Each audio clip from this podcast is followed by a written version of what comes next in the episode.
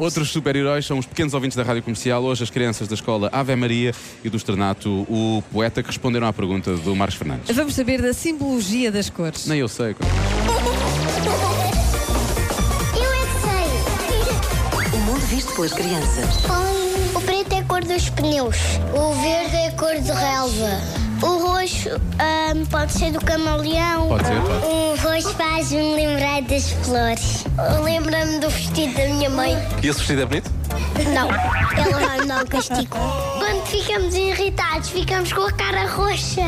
O amarelo torrado faz lembrar o quê? Ouro. Isso é o amarelo normal. Não, o amarelo é cada noite. O castanho é a cor do quê? O outono. Cor de rosa escuro é a cor do quê? Cor de bola. A bola é cor de rosa? Pode haver.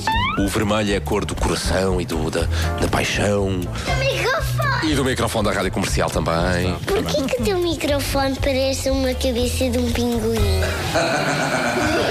Laranja faz lembrar o quê? Lembrar os amigos? Tu tens amigos laranjas? Não. E o roxo é a cor do quê? Da maldição de, uma floresta negra? O roxo é uma espécie de cinzento quando está no voeiro.